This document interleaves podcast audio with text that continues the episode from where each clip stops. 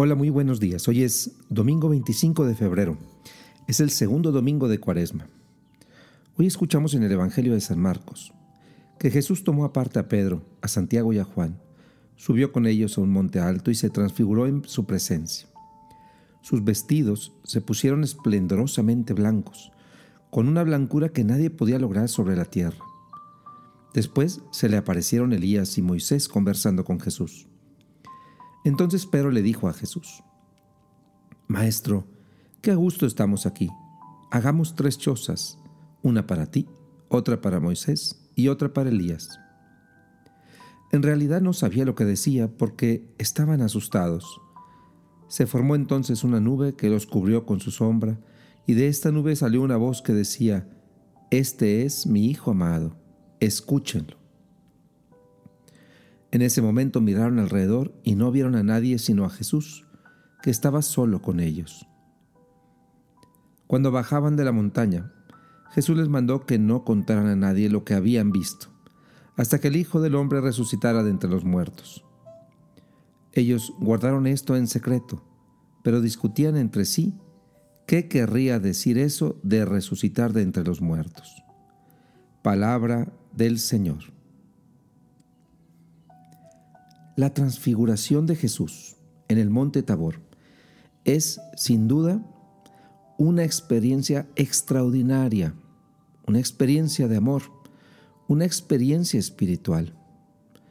Para ponernos en contexto, Jesús les acababa de anunciar por primera vez a sus discípulos que tenían que ir a Jerusalén y que en Jerusalén Él sería rechazado y sería asesinado sería matado inclusive por los líderes religiosos, pero que él al final triunfaría resucitando. Los discípulos no entendían qué era la resurrección y menos entendían por qué Jesús tenía que sufrir. Si lo veían hacer milagros, lo veían actuar con autoridad, lo veían tener fuerza sobre los mares, sobre la comida, la manera de hablar, la manera de convencer a la gente y se preguntaban, bueno, ¿Y por qué tiene que sufrir Jesús? ¿Y por qué tiene que morir Jesús?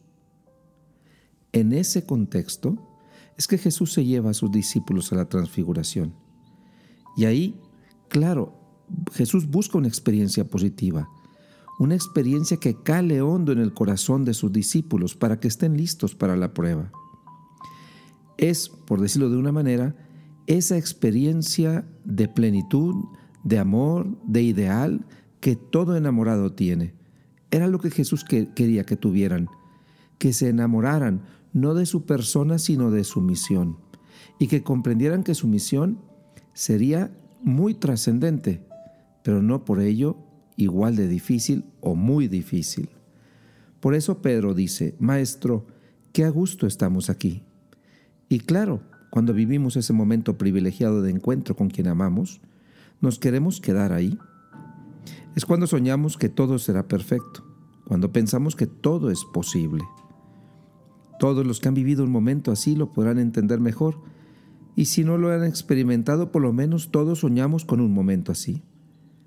Imagínense ustedes, es como cuando dos enamorados sueñan que su matrimonio será perfecto, cuando un consagrado sueña que será plenamente feliz entregando su vida a Dios.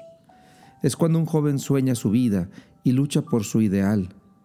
Es cuando los obstáculos se hacen pequeños y los ideales parecen reales. Tristemente, muchos han reducido estas experiencias de amor y de plenitud a un momento de placer y por eso estamos tan confundidos. Porque no es un placer, es esa experiencia de soñar, de aspirar a la plenitud que todos estamos llamados. Bueno, pues esta fue la experiencia de la transfiguración, un momento privilegiado de amor que selló la vocación de Jesús como Hijo amado del Padre y con sus discípulos como oyentes y seguidores de su palabra. Sin embargo, la historia no termina en el tabor, no termina en la transfiguración. Jesús y sus discípulos tuvieron que bajar del monte y experimentar que no todo sería tan fácil. Los discípulos pelearían por ser el más importante y sufrirían su falta de fe. Jesús experimentaría el rechazo de las autoridades, la traición de los suyos y la muerte en la cruz. El amor, como verán, lo que nos quiere decir la transfiguración, es que estas experiencias de amor nos preparan para la prueba, pero no la pueden evitar. Puede superar la prueba con su fuerza, pero para ello la tiene que enfrentar. Jesús no podía llegar a la resurrección sin enfrentar con amor y por amor este rechazo, la misma cruz y su mismísima muerte. Por eso Jesús les dice a sus discípulos en, la transfiguración, esta experiencia solo la comprenderán en la resurrección.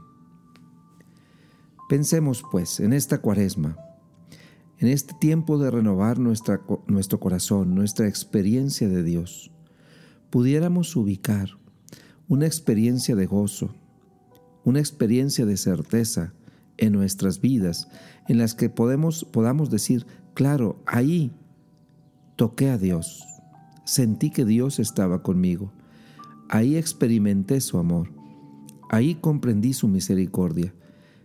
Tal vez ese momento pasó y a lo mejor ya hasta se nos olvidó, pues hoy es el momento de recuperarlo, de renovarlo, de recordar que no estamos solos, que a nosotros también Jesús nos ha llevado al tabor, para que experimentemos su amor y estemos listos para los momentos de prueba. Que el Señor derrame su espíritu sobre nosotros y en esta cuaresma nos permita renovarnos en su amor y renovar nuestro compromiso de vivir ese amor con los demás. Que tengan muy buen domingo, que el Señor les proteja y les bendiga. Soy Monseñor Héctor Pérez.